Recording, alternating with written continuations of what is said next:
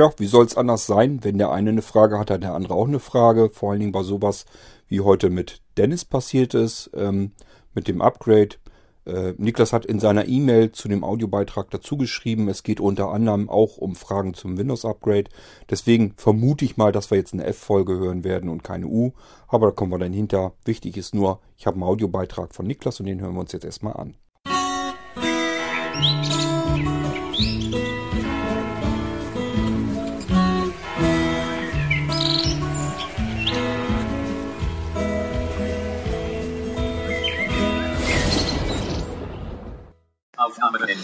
Hallo, Kurt. Ähm, nein, also zunächst mal zu der Harley-Geschichte. Mein Vater ist ein praktischer Harley-Fahrer. Die Bezeichnung finde ich gut. Ähm, er hatte vorher auch andere Motorräder, da weiß ich jetzt aber nicht im Detail. Ich glaube, er hatte einmal ganz früher ein Moped oder sowas und dann noch irgendeine andere. Da weiß ich aber nicht mehr, welche das war. Und jetzt äh, halt eine Harley. Im Moment hat er, ich habe nur mal gefragt, eine Dyna Switchback. Äh, so ist, glaube ich, die Kurzbezeichnung dafür. Frag mich jetzt nicht nach der genaueren langen Bezeichnung. Ich interessiere mich ungefähr so für, wahrscheinlich so für Harleys, wie Bernd sich für Computer interessiert. ähm, dementsprechend hätte ich die wahrscheinlich in 0, nix äh, auch wieder vergessen. Ähm, auf jeden Fall, äh, ja, hat er die halt momentan. Ähm, und äh, ja, macht im Moment auch eine Harley-Tour. Das heißt, ähm, hat jetzt angefangen, ist, ähm, ist also heute losgefahren.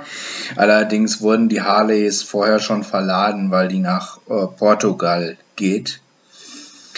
Ja, und ach, der war auch schon in Irland und in Amerika mit dem Ding und so ist schon Wahnsinn. Also ich persönlich bin ja nur überhaupt kein Typ dafür. Also mich, äh, äh, äh, ich kann mit den Dingern überhaupt nichts anfangen. Ja, toll anhören tun sie sich, aber das ist ehrlich gesagt auch alles äh, für mich. Ähm, ich war mal drauf und ich habe auch auf den anderen, äh, auf den anderen äh, Motorrädern gesessen aber ich mag dieses Fahren mit einem Motorrad so allgemein nicht. Das ist für mich kein entspanntes Fahren. Ich, ähm, ich äh, fahre Krampf da drauf und nee, also das ist, das ist für mich überhaupt nichts. Habe ich mehrfach ausprobiert. Auch dieser äh, Helm auf dem Kopf und, und so und ach, nee, nee, nee. Also, nee. Kannst du mich eher mit jagen, als dass du mir damit einen Gefallen tätest. Äh, ich kann verstehen, wenn da andere Leute was dran finden, aber mein Ding ist das so ganz, ganz und gar nicht, habe ich irgendwann so für mich festgestellt. Ja. Deiner Switchback, das ist ja sogar eine relativ moderne Harley. Das ist ja ein normaler Tourer. Ich hätte sonst gedacht, dass er sich so eine alte Shoppermaschine so gegönnt hat. Gut, ja. Äh, ich bin persönlich auch kein, kein Shopperfahrer gewesen. Ich hatte mal eine ausgeliehen. Das war auch nicht so mein Ding. Ähm, das heißt, ich bin einfach immer eher so eine, so eine, ja, äh, Funbike gefahren. Das sind so Maschinen, die so zwischen Gelände und Straße eigentlich am besten funktionieren. Das heißt, da kann man auch einfach mal mit ins Gelände brettern. Ähm, dass du da nicht viel mit anfangen kannst, kann ich mir sogar gut vorstellen. Wirst du dir wiederum nicht vorstellen können, dass ich mir das vorstellen kann, weil ich natürlich früher vom Motorradfahren her, ich glaube, ich habe das schon mal erwähnt, dieses Erblinden, dass ich nicht mehr selber Auto fahren kann oder sowas, das ist zwar schade, aber nicht ganz so schlimm. Wo mir wirklich jedes Jahr im Frühjahr das Herz wirklich blutet, ist, wenn ich das so mitbekomme, dass alle anderen ihre Motorräder rausholen, sich einfach draufsetzen und losdüsen können und wieder Motorrad fahren können. Also das ist wirklich etwas, das zwiebelt jedes Mal, muss ich euch ganz ehrlich sagen. Ähm, wer äh, früher mal Motorrad gefahren ist und darf es oder kann es jetzt plötzlich dann nicht mehr, das äh, tut schon weh. Das ist wirklich schlimm. Ähm, ich sag ja im Frühjahr, wenn alle anderen, wenn dann, wenn die Leute dann losfahren, die ersten Sonnenstrahlen kommen raus, so, das, das ist dann ätzend. So im Verlauf des Jahres, so gibt sich das Gefühl dann wieder. Das ist dann nicht so schlimm. Äh, Im Sommer sagt man sich, ja, ja gut, letzten Endes hast du Fliegen gefressen, so doll war das auch nicht, hast geschwitzt unter dem scheiß äh, Sturzhelm und so weiter. Aber so im Frühjahr erstmal hat man immer so dieses Gefühl wieder, oh, war das schön, äh, würde ich jetzt auch wieder gern können. Einfach auf die Maschine draufsetzen und ab. Ja, es geht natürlich jetzt nicht mehr. Ähm, dass du das aber, dass du da nichts mit anfangen kannst, Niklas, das kann ich komplett nachvollziehen. Geht mir nämlich auch so. Ich bin als, äh, es bringt mir auch überhaupt nichts, blind als Beifahrer auf dem Motorrad. Ähm, Anja hatte ursprünglich vor, mache ich auch noch mal eine Folge darüber, hatte ursprünglich vor, wollte uns beiden was Gutes tun. Sie hatte, ähm, ja, als ich mein Motorrad hatte, hatte sie mehr oder weniger versucht, heimlich, hat sie nicht bei mir natürlich nicht ganz hinbekommen, aber ähm, hat so ein bisschen versucht, heimlich Motorradführerschein zu machen. Sie wollte nicht, dass alle anderen das erfahren, weil sie Angst hatte, sie fällt durch und dann machen sich andere irgendwie darüber lustig oder sowas. Das heißt, sie hat das so im Bekannten- und Freundeskreis, hat sie überhaupt nichts davon erzählt und hat dann äh, Motorradführerschein gemacht. Ähm, sie hatte da noch gehofft, dass wir vielleicht beide zusammen dann würden Motorrad fahren können. Sie hat sich dann ja auch noch eine Maschine gekauft. Und das war so die Zeit, wo ich dann leider aufhören musste, wo ich sagen musste, okay, ich kann leider nicht mehr Motorrad fahren kann ich nicht mehr verantworten, geht nicht mehr gut, hat keinen Zweck mehr.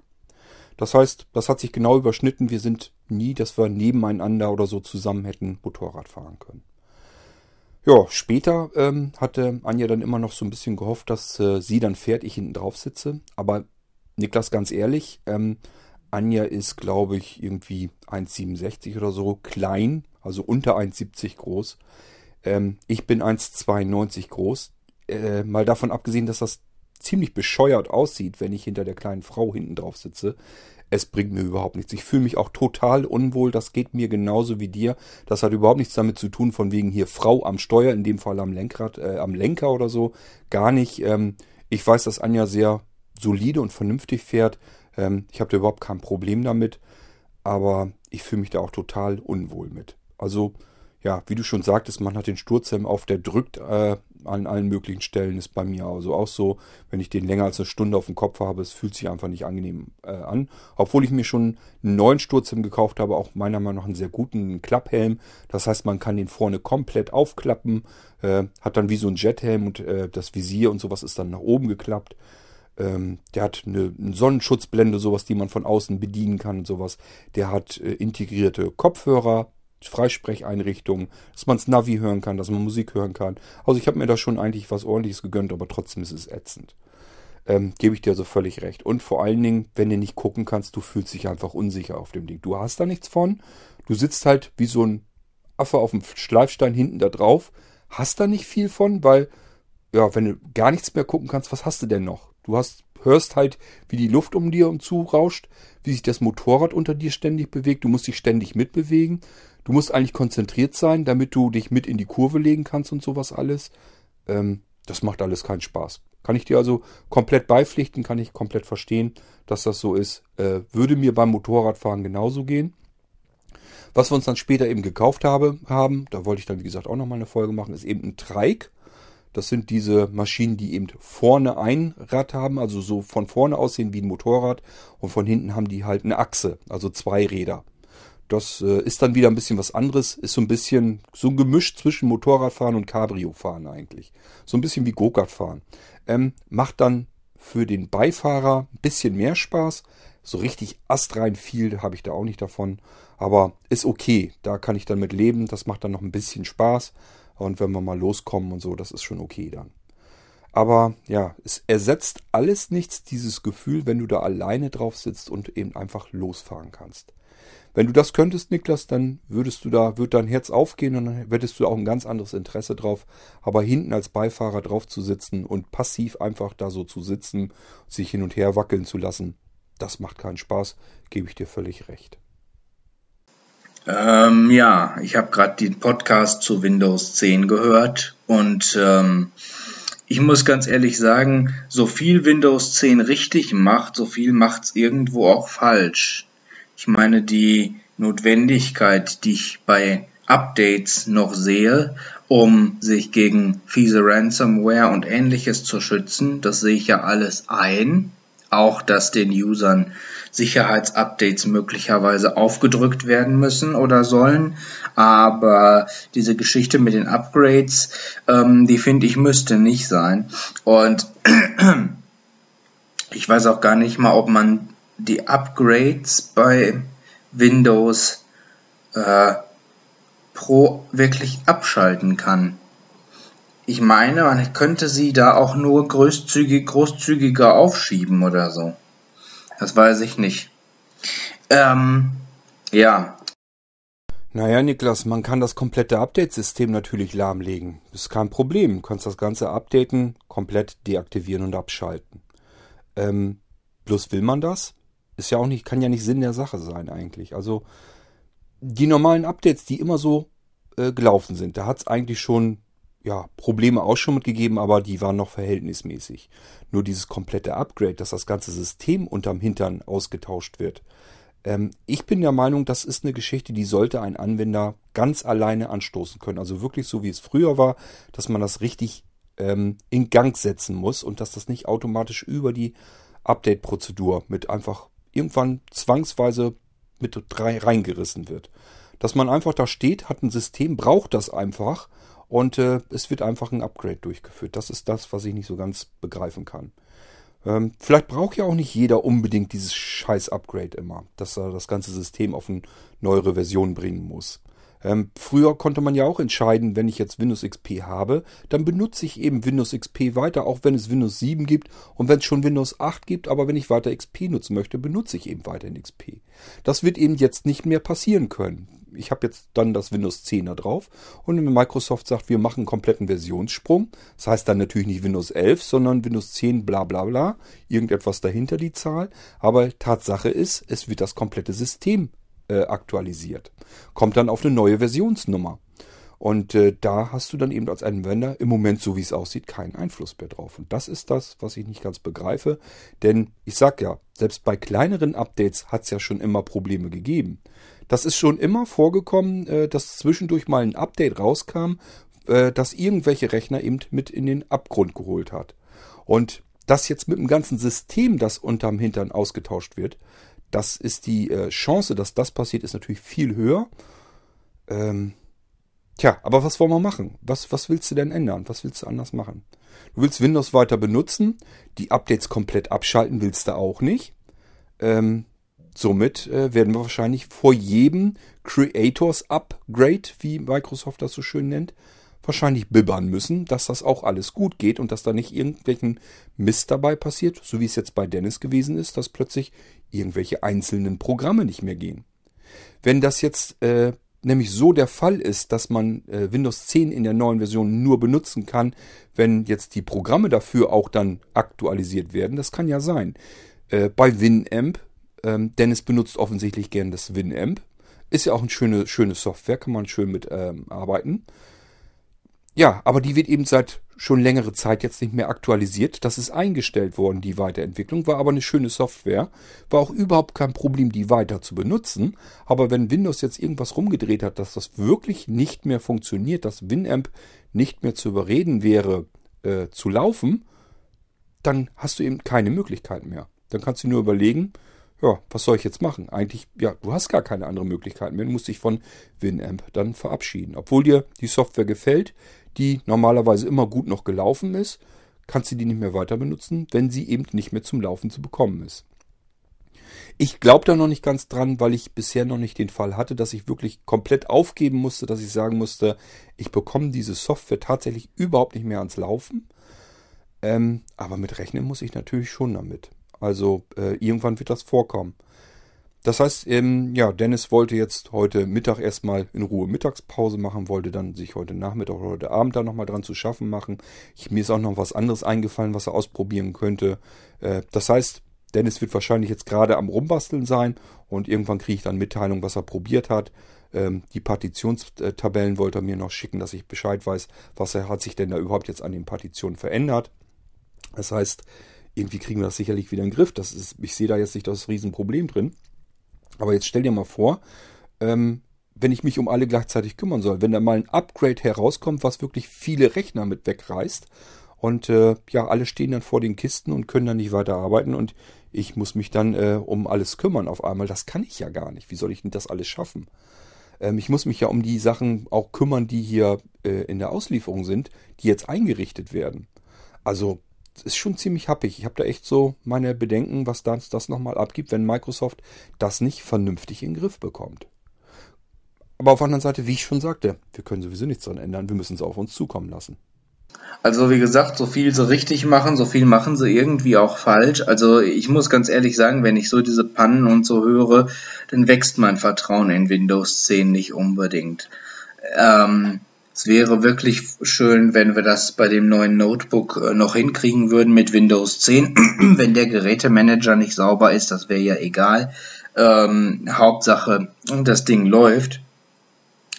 Äh, ansonsten, ja, müssten wir wirklich die Alternativen vielleicht mal beigehen mit den Updates, was du sagtest, dass man das bei einem Windows 10 System zumindest mal unterbinden kann, ähm, so dass man zumindest äh, irgendwie in der Lage ist, auch seinen Rechner äh, im Notfall vollständig neu, also im Notfall neu aufzusetzen halt, ne? Auch, auch nach so einem Update. Äh, also ich sage ja, mehr als probieren können wir es nicht. Ich werde also erst versuchen, Windows 7 darauf zu installieren. Wenn das irgendwie noch läuft, ist prima. Wenn es gar nicht machbar ist, wir können es dann halt nicht ändern. Aber äh, ich bin eigentlich schon der Meinung, dann können wir das ruhig versuchen, dass wir das eine Windows 10 wirklich als reines Notfallsystem betrachten und dass ich dir da wirklich die Updates abknapse. Ähm, mache ich dann so, dass das letzten Endes über einen Registriereintrag geht. Das heißt, da mache ich ein kleines Programmchen von, dass man einfach äh, bei Blinzeln sagen kann, Update-Funktion deaktivieren, Update-Funktion aktivieren und dann kann man das darüber machen und kann dann bestimmen, okay, ähm, dieses Betriebssystem soll jetzt ein Notfallsystem sein, da soll gar nichts dran verändert werden. Und dann kann man das eben so machen, dass man sagt, okay, hier kommen gar keine Updates mehr drauf installiert. Das soll nur ein Notfallsystem sein. Das andere ist das Hauptsystem. So habe ich dann wenigstens immer ein System, auf das ich mich verlassen kann, das ich dann starten kann, mit dem ich arbeiten kann, ohne irgendwelche Überraschungen zu bekommen. Ich denke mal, dass das immer noch eine sehr gute Alternative ist. Und äh, ja, also ich habe da jetzt nicht ganz so viel Angst, wenn das mit Windows 7 nicht mehr richtig gehen sollte so, dann machen wir ihm zweimal Windows 10 drauf und bei einem, das kastrieren wir dann, dem nehmen wir dann die Update-Funktion einfach weg, deaktivieren die und dann hast du auch ein Notfallbetriebssystem, das dann eben so läuft, wie es dann läuft, wenn es ausgeliefert wird. Da ändert sich dann halt nichts dran, also kann da auch nichts dran passieren. Ich denke mal, dass wir damit eine ganz gute Lösung eigentlich dann finden. Ich hatte dir ja, ich weiß nicht, ob du noch die Mail hast, ich hatte dir ja mal eine Mail geschickt äh, mit einer Webseite, wo so ein paar Tipps dazu waren, wie man, ähm, wie man Win Windows-Updates äh, abschalten kann. Da gab es ja irgendwie so ein paar Registry-Kniffe. Vielleicht sollte man da auch noch mal was bauen. Ähm, ich hatte allerdings gerade noch einen ganz anderen Gedanken. Wir machen ja bei mir zumindest jetzt VMs drauf. Windows XP, Windows 7 oder so. Wird es vielleicht helfen oder gegebenenfalls äh, würde das ähm, was nützen oder äh, das Ganze sicherer machen, wenn man äh, als Alternative zu einem realen Windows 7, wenn das nicht mehr liefe, zum Beispiel, äh, dass man dann was baut, ein Menü baut, wo man äh, das Betriebssystem auswählen kann, was dann nach dem Start des realen Systems sofort mitgestartet wird in der VM. Also beispielsweise, wenn ich jetzt sage, ich fahre Windows hoch und möchte aber von der Windows-Oberfläche überhaupt nichts sehen. Ich möchte von den Auswirkungen des Upgrades eigentlich gar nichts groß haben oder, oder möchte da überhaupt nichts mit zu schaffen haben, ähm, weil da, da kann, der kann ja im Moment kann da ja fast alles passieren, dass man dann sagt, okay, pass auf, äh, beim nächsten Neustart, beim, beim Neustart des Computers beispielsweise oder beim nächsten Hochfahren starte mir einfach äh, direkt ähm, automatisch Windows 7. Dann halt eben als virtuelle Maschine. Das dachte ich schon so, ob das eventuell noch ein zusätzlicher Rückhalt wäre. Weil dann hätte man zumindest irgendwas, was schon mal funktioniert. Ja, wobei andererseits, ja gut, ich überlege gerade, andererseits kann natürlich nach so einem Upgrade auch eine Panne an der VM passieren, ne? an der Software, an der VirtualBox. Naja, kannst du ja mal überlegen, ob da irgendwie was bei ist äh, bei den Vorschlägen, was, was Sinn machen würde, was für dich äh, sicherer wäre, vor allen Dingen auch was für die Anwender sicherer wäre, weil das, was da im Moment abgeht, das ist ja echt zum Kotzen. Also statt dass sie äh, mehr Update, Upgrades im Jahr raushauen sollen äh, oder wollen, sollten sie sich lieber Gedanken machen, ob sie nicht doch vielleicht die Abschaltmechanismen äh, wieder einführen. Klar, hat natürlich ein gewisses Risiko, weiß ich auch, aber dass man sie vielleicht beschränkt wieder einführt. Ich sag mal, wenn äh, Microsoft hat ja schon gemerkt, dass da Pannen auftauchen. Die haben ja, ich glaube auch die Abschalt, äh, die die Verzögerungs äh, ähm, schon vergrößert oder so mit Updates. Aber äh, boah, also würde mir echt ein Tool, ich würde mir echt wünschen, dass da mal jemand so äh, sehr ähm, genervt von ist, dass der ein Tool baut, äh, womit man aussuchen kann, welche Updates man oder Upgrades man äh, nicht haben möchte und die dann wirklich komplett vermeidet und blockiert. Niklas, ich vermute mal, dass du das vergessen kannst, denn äh, Microsoft wird wahrscheinlich davon immer ausgehen, dass die Sachen eben auf einer bestimmten Version sein müssen, um weiterzukommen, um dann die nächsten Versionen draufzuhauen. Das heißt, du kannst nicht ein System in einem ganz alten Zustand lassen und dann irgendwelche bestimmten Updates installieren, die dann aber wieder auf andere Updates zugreifen. Ich hoffe, du verstehst, was ich meine. Ähm, das System muss immer insgesamt auf einem bestimmten Stand sein, damit die nächsten Sachen, die dann aktualisiert werden, eben auch 100% damit funktionieren. Deswegen macht Microsoft, Microsoft das ja so, dass es immer das komplette System austauscht, dass das wieder alles in einem bestimmten Zustand ist, den sie kennen, wofür sie dann die nächsten Sachen wieder machen können. Deswegen wird das so gemacht und äh, deswegen wollen sie dieses Durcheinander eigentlich da raus haben. Verständlich ist das alles, bloß wenn dann so Sachen passieren, ja, wie das jetzt bei Dennis passiert, ist natürlich total ätzend. Bei Dennis sind es jetzt zwei Programme, die es trifft, aber ich sag mal, nur so als Beispiel, ein Screenreader ist auch ein Programm. Und wenn du ein Update gefahren hast und der Screenreader geht nicht mehr, dann weißt du ja selber, wie schön das ist. Huiui. Gut, das Einzige, was wir vom Blinzeln aus. Also erstmal zu deiner virtuellen Maschine, das kannst du vergessen. Virtuelle Maschine heißt immer, sie ist virtualisiert, sie kann nicht auf die Hardware zugreifen. Geht also gar nicht, denn Du musst dir das so vorstellen, ähm, wenn Windows 7 auf dein Notebook, jetzt auf das neue, nicht installierbar wäre, weil es einfach überhaupt nicht kompatibel ist, weil der Hersteller dafür keine Treiber mehr bereitstellt und auch der ähm, eigentliche Hersteller auch keine Treiber, also ich komme ja noch an Treiber heran, äh, die man normalerweise als normaler Anwender so nicht kriegt. Hat bestimmte Gründe, äh, komme ich jetzt nicht weiter darauf zu sprechen, bin ich glaube ich schon mal so ein bisschen darauf zu sprechen gekommen. Jedenfalls ähm, komme ich noch an Treiber heran, die man so auf der äh, Homepage des Anbieters, zum Beispiel eines Notebooks, so gar nicht finden würde. Der würde, äh, ja, dein Notebook, wenn das jetzt von Lenovo kommt, dann ähm, kannst du bei Lenovo so viel gucken, wie du willst. Wenn der sagt, dieses Notebook funktioniert nicht mit Windows 7, dann wirst du da auch keine Treiber dafür finden. Kannst du dann vergessen. Obwohl ich das vielleicht trotzdem hinbekomme, dass da Windows 7 drauf läuft und dass das auch vernünftig läuft, dass das Treiber bekommen hat. Dann würdest du dich wahrscheinlich fragen, äh, wie, wie ist der denn jetzt an die Treiber rangekommen? Lenovo sagt doch, ist nicht kompatibel mit Windows, wir kümmern uns nicht drum, es gibt keine Treiber und trotzdem funktioniert das. Wie geht das? Das ist eben meine Aufgabe, meine Arbeit dann, dass sowas geht. Deswegen bin ich da auch nicht von ab. Deswegen sage ich von vornherein nicht, ähm, gibt's nicht, geht nicht oder so, sondern muss ich ausprobieren.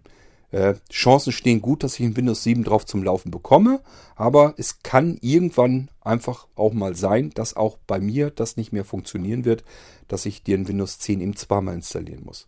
Dann haben wir immer noch die gute, wirklich gute Alternative, dass ich das deaktivieren kann, eben über diese Registry-Dinger. Ähm, das mache ich dir dann als kleines Programm einfach fertig, dass man da einfach sagen kann, will ich aktivieren, will ich deaktivieren, das müsste eigentlich gehen. Soweit wie ich mich bisher drum gekümmert habe und mir das angesehen habe, sollte das funktionieren.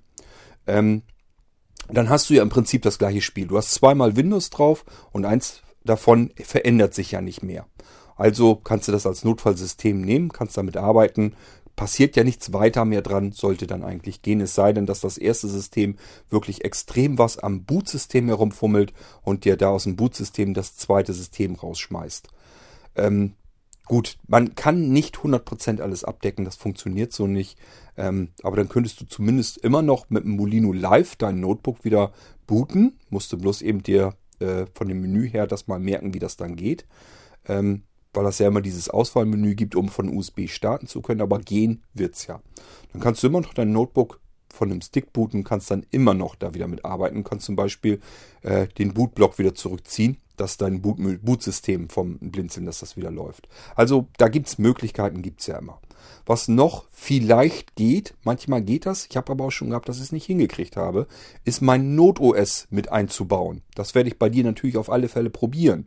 Das heißt, ähm, du würdest dann zumindest äh, nicht über die Bootsystem-Auswahl, über das Auswahlmenü, das geht dann nicht, aber du kannst zumindest mal eben ähm, ja, entweder stellst du es dir ein, dass du es auswählen kannst, oder du sagst dir, ich möchte, dass das ganz schnell automatisch startet. Erkläre ich dir nochmal irgendwann, wie das genau funktioniert. Ähm, aber dass du dann das NotOS trotzdem noch auswählen kannst, könntest dann in das NotOS booten.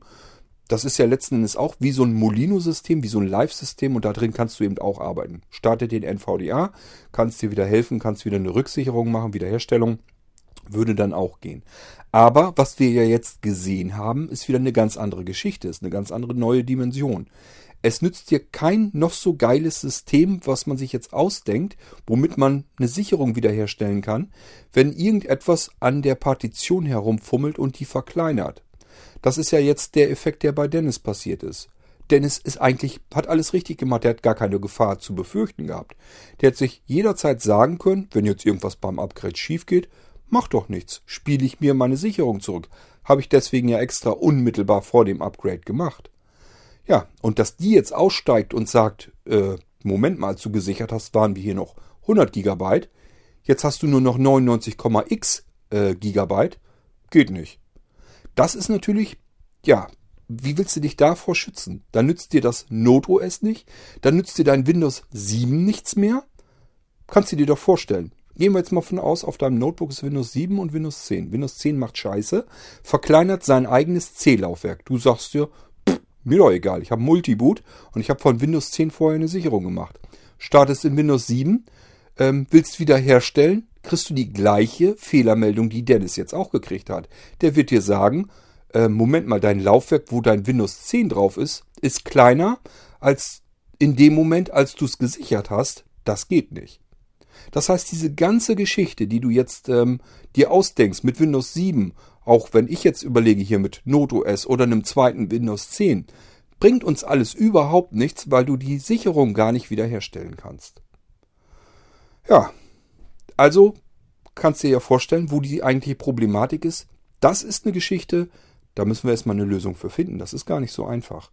Ähm, ich muss eigentlich jetzt erstmal wissen, was ist bei Dennis passiert, dass das Laufwerk sich verkleinert hat? Was ist ihm dazwischen gegrätscht, was ihm Laufwerk C um ein paar hundert Megabyte verkleinert hat? War das Drive Snapshot selbst, dass sich da irgendwie eine Partition angelegt hat? Ja, da müssen wir ganz schnell Tom Ehlert Software Bescheid sagen, äh, dass da sowas passiert ist.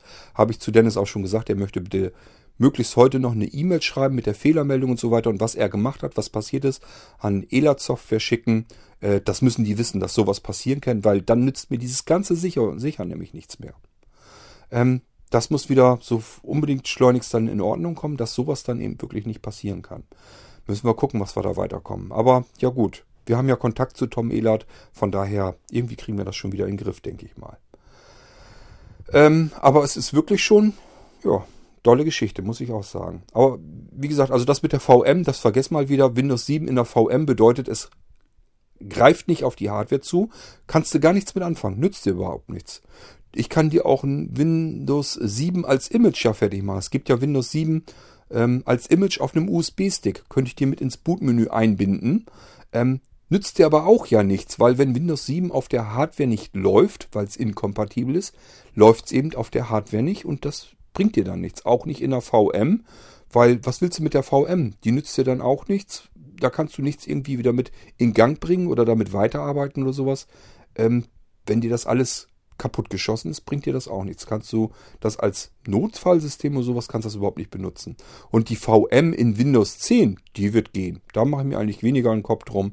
Wenn da wirklich was passiert, dass irgendetwas ähm, vorkommt, dass VirtualBox irgendein Windows-Upgrade jetzt nicht mit ab kann, da musst du eigentlich nur warten, bis ähm, VirtualBox das nächste Update rausschießt, denn das merken die auch sofort kommt ganz schnell ein Update raus, installierst und dann ist das Ding wieder durch. War bei Dennis ja auch so, erinnerst dich dran, als er sein Notebook bekommen hat.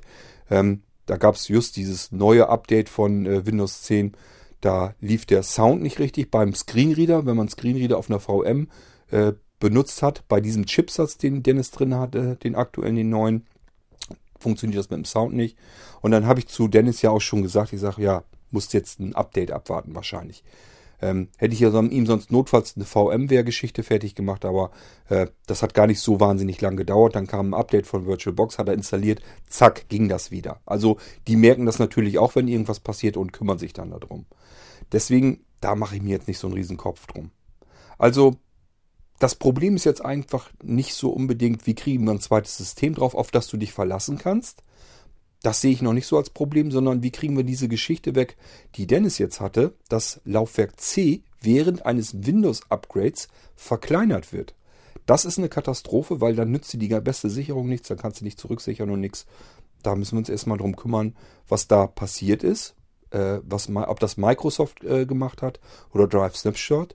Und da muss sich darum gekümmert werden, dass das außer Welt kommt, weil so geht das nämlich nicht meine, für alles Mögliche gibt's ja Tools und äh, also ja, also im Moment weiß ich noch nicht, was ich von der ganzen Geschichte halten soll. Sag doch mal, was du so davon denkst, was du darüber denkst. Vielleicht ist da ja irgendwie was bei, was eine Idee wäre. Und wenn man Windows als reales System nur laufen lässt und zumindest dann die VM automatisiert starten könnte, die man vorher ausgewählt hat, direkt mitbooten könnte quasi, dann wäre das ja auch noch was, dass man sagt, okay, äh, hier, ähm, boote, boote da rein, direkt, dass, äh, dass ich mit Windows 10 an sich zumindest gar nichts mehr zu schaffen habe und zumindest hier in Frieden arbeiten kann.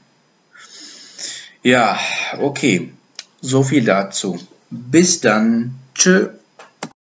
Wie gesagt, Niklas, immer merken, äh, eine VM läuft über ein Stückchen Software und dieses Stückchen Software läuft auf einem realen System, bringt dir alles also überhaupt nichts. Wenn das reale System Schaden nimmt und nicht mehr richtig funktioniert, bringt dir die beste VM nichts, weil die schwimmt oben auf oberster Schicht über dem realen System. Du kannst nicht an Windows vorbei eine VM laufen lassen, das geht nicht, weil das ist ein Stückchen Software, die einen virtuellen Computer simuliert. Und diese Software, die muss erstmal laufen, die braucht wiederum selbst ein Betriebssystem, damit sie laufen kann.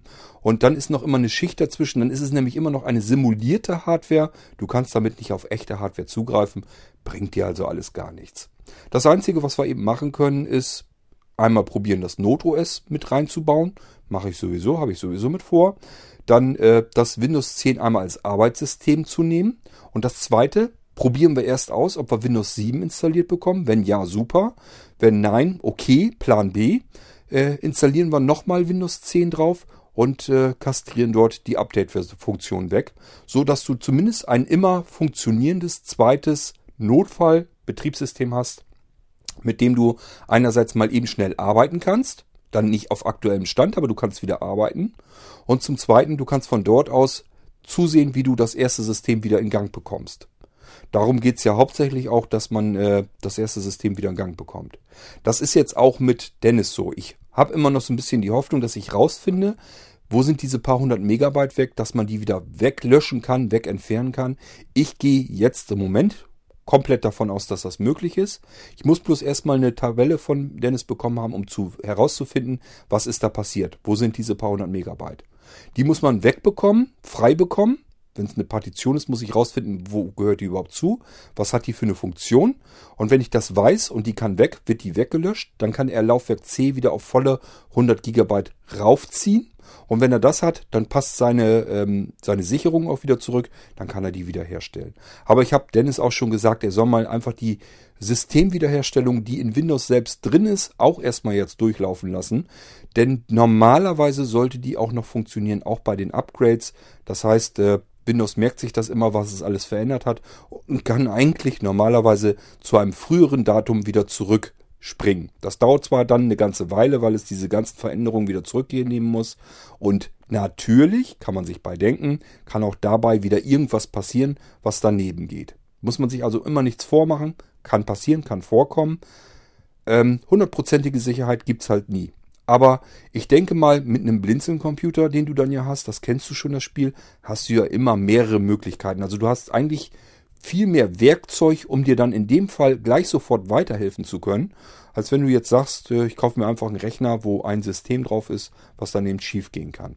Ärgere, ich ärgere mich so ein bisschen, dass ich äh, Dennis damals nicht ein bisschen mehr getriezt habe, dass ich nicht gesagt habe, doch, wir sehen jetzt eben doch zu, dass wir eben noch ein zweites Windows draufknallen. Ich meine, das so zu erinnern, dass Dennis nur ein System drauf hatte, zweites wollte ich nicht mehr drauf machen. Ich glaube, er hatte eine flotte SSD drinne, aber dann hätten wir viel Speicherverbrauch davon und äh, irgendwas hat mir da auch nicht so richtig gepasst. Irgendwas war da bei seinem System, weswegen ich äh, mit dem Multiboot ihm das gar nicht so ans Herz gelegt hatte. Aber man sieht doch, verkehrt ist es eigentlich doch nicht. Es ist doch gut, wenn man zweites Betriebssystem am Laufen hat wirklich und kann damit arbeiten, ähm, stelle ich dann doch immer irgendwie fest. Gut, das ist das, was ich dir aber im Moment so sagen kann. Also du hast ja schon viel mehr Möglichkeiten. Stell dir vor, du kaufst dir einfach nur ein Notebook, ist Windows 10 drauf, passiert genau das gleiche wie bei Dennis jetzt. Ähm, hast ja gar nichts, hast gar keine Möglichkeit, dir da irgendwie helfen zu können. Hättest vielleicht noch nicht mal eine vernünftige Sicherung gemacht. Gut, hättest du dich mit Drive Snapshot selber auseinandersetzen können, hättest du die Sicherung gemacht, hättest sie zurückgespielt, wäre aber das gleiche passiert. Hätte dir überhaupt nichts gebracht. Und bei einem Blinzeln-Computer könntest du jetzt zur Not vielleicht ins Not-OS reingehen, wenn das erste vielleicht gar nicht mehr startet. Kann ja auch passieren. Äh, Windows 10 macht ein Upgrade und es geht alles schief, geht, funktioniert gar nicht mehr, startet gar nicht mehr. Hast du immer noch die Möglichkeit, dass du eins der anderen Systeme auf deinem Computer starten könntest. Wo hast du das sonst schon? Also von daher hast schon wesentlich mehr Möglichkeiten. Aber man kann es eben nicht mehr hundertprozentig absichern. Das gefiel mir bei Windows 7 in der Tat besser. Ähm, das hat sich Updates gezogen. Solch Zinnober hat das eigentlich nie gemacht, dass man da ein komplettes System drüber gebügelt hat. Das hätte man früher so freiwillig nicht gemacht. Jetzt muss man es unfreiwillig machen. Gefällt mir auch nicht die Idee. Können wir aber erstmal nichts dran verändern. Ähm, ist ja nur eine Frage der Zeit. Windows 7, das dauert auch nicht mehr ewig. 2020 wird es ja auch nicht mehr unterstützt ist dann auch nicht mehr empfehlenswert, das so viel länger dann zu benutzen. Und dann bleibt dir sowieso nichts anderes übrig, als Windows 10 zu benutzen. Also von daher nützt uns alles nichts. Ähm, müssen da jetzt eben durch und hoffen, dass Microsoft möglichst schnell lernt, dass es sich da irgendwas einfallen lassen muss, dass solche Dinge eben nicht passieren. Kann natürlich passieren, dass Microsoft sagt, ja wieso, andere Systeme haben das auch so. Das hast du bei Android, das hast du bei iOS, dass du das Betriebssystem aktualisierst und dann funktionieren irgendwelche Apps nicht mehr. Das hast du bei jedem anderen Betriebssystem auch. Und deswegen kann es eben passieren, dass Microsoft sagt, wir machen das jetzt auch genauso wie alle anderen auch. Das heißt, wir aktualisieren das komplette Betriebssystem bei dir auf dem Computer. Und wenn dann irgendwelche Apps, irgendwelche Programme nicht mehr funktionieren, dann wende dich an den Programmierer, dass er dir eine neue aktualisierte Version gibt, die dann wieder läuft. Kann passieren. Muss, müssen wir mit rechnen, dass Microsoft das so macht. Ist unter Windows sehr ungewohnt, weil wir es gewohnt sind, dass uralte Software immer weiter und weiter läuft, egal welche Windows-Version kommt. Selbst teilweise alte DOS-Programme oder Sachen, die unter XP liefen, kriegt man alles immer irgendwie wieder zu laufen, laufen auch unter Windows 10. Ja, vielleicht kommt jetzt einfach die Ära, wo Microsoft sagt, nö, wir machen das jetzt so wie alle anderen auch. Und wenn dann ein Programm nicht mehr läuft, ist das eben Sache des Programmierers dieser Software und nicht mehr unser Problem. Bisher ist Microsoft immer so drauf gewesen, dass sie gesagt haben, wichtig ist, dass alles Alte weiterhin läuft, dass das kompatibel bleibt. Kann aber eben doch sein, dass die sagen, ist uns jetzt genauso egal wie allen anderen System, Betriebssystemprogrammierern auch an Entwicklern und Anbietern. Wir machen hier jetzt ein Update. Das ist wichtig, damit das System auf aktuellen Stand und sicher ist und dicht ist. Und wie die Software darauf läuft, das ist nicht mehr unser Bier. Wir müssen mal schauen, in welche Richtung Microsoft da jetzt weiter wandern will. Aber auf der anderen Seite, alle anderen machen es auch so. Also wir haben auch keine wirklichen, echten, guten Alternativen. Wenn du einen Mac hast oder sowas und installierst ein neues macOS und da läuft irgendeine alte Software da nicht drauf, dann sagt Apple auch, ja, ist doch nicht unser Bier. Das System müssen wir aktualisieren. Wenn da irgendeine Software jetzt plötzlich nicht mehr mit klarkommt, mit einer aktuellen Version vom Betriebssystem, wende dich an den Programmierer, muss der dir eben neues, eine neue Version programmieren. Und wenn es den Entwickler nicht mehr gibt und die Software nicht mehr gibt, hast du Pech, musst dir eben eine neue App raussuchen. Habe ich auf iOS auch ständig, dass ich, wenn ich ein neues Betriebssystem kriege, neues iOS, jetzt beim nächsten iOS-Sprung, iOS 10 haben wir jetzt, iOS 11 kommt, ja, haben sie schon, kriegst du überall Meldungen, welche alten Programme jetzt alle nicht mehr laufen werden. Nämlich alles, was bisher 32-Bit ist, wird dann mit dem nächsten iOS einfach nicht mehr funktionieren. Da steht jetzt, wende dich an den Programmierer der App, dass der dir eine neue Version bastelt. Viele davon gibt es nicht mehr, das heißt, viele alte, liebgewonnene Apps werde ich mit iOS 11 einfach nicht mehr benutzen können. Das scheint so der neue Standard zu sein und da müssen wir mit leben. Ob wir das nun wollen oder gut finden oder nicht, das ist den Leuten scheinbar Schnurzpiepe. Ja, so, das war's dann wieder. War also doch eigentlich mehr als F als, als ein U. Das heißt, ich schiebe jetzt nochmal die F-Folge hier hinterher. Dann haben wir Niklas auch dazu gehört. Ähm, waren auch noch meine Gedanken nochmal dazu. Ähm, das heißt, ich sehe jetzt nicht so das Problem, dass wir die Sachen nicht wieder in Gang bekommen. Das ist nicht das Problem. In Gang bekommt man immer alles wieder. Schöner wäre allerdings, wenn man die Probleme gar nicht erst hätte, die durch ein Upgrade halt einfach so passieren können. Vielleicht müssen wir uns leider wirklich dran gewöhnen, dass auch unter Windows neue Überraschungen auf uns zukommen können. Schauen wir mal. Äh, wir sollten jetzt noch nicht den Kopf in den Sand stecken, schauen, was da passiert, was Microsoft sich dabei denkt, wie die weiterarbeiten wollen und hoffen, dass die gelernt haben und dass das irgendwann in den Griff zu bekommen ist. Gut, ich halte euch aber auf dem Laufenden, auch mit Dennis und so weiter, wie wir das hinbekommen haben und was ich herausgefunden habe, werde ich euch hier dann weiter informieren im Podcast, ganz klar. Dann habt ihr da auch ein bisschen was von, auch wenn ihr keinen Blinzeln-Computer habt, wisst dann aber, sowas kann dann passieren, dann weiß ich auch schon, wie haben die das gelöst, dann könnt ihr euch damit auch wieder behelfen. Gut, das soll es für heute gewesen sein. Ich würde mal sagen, gehabt euch wohl, genießt den restlichen Sonntag. Hoffentlich geht euer Upgrade sauber durch, wenn ihr Windows 10 benutzt. Ähm, viel Erfolg, viel Glück muss man euch mittlerweile dazu wünschen. Und ansonsten würde ich mal sagen, wir hören uns dann in der nächsten Folge wieder. Macht's gut. Tschüss, bis dahin, euer Kurt Hagen.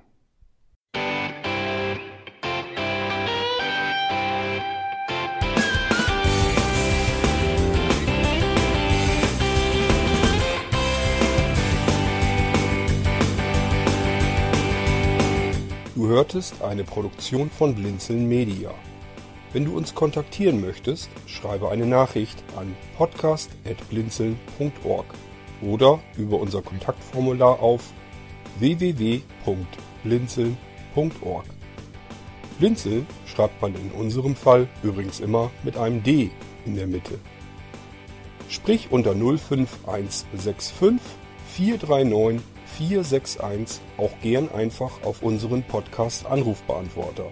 Dann können wir deinen Audiobeitrag in einer unserer nächsten Sendungen verwenden. Für Lob, Kritik und eine Bewertung bei iTunes danken wir dir und freuen uns, wenn du auch bei unserer nächsten Sendung wieder mit dabei bist.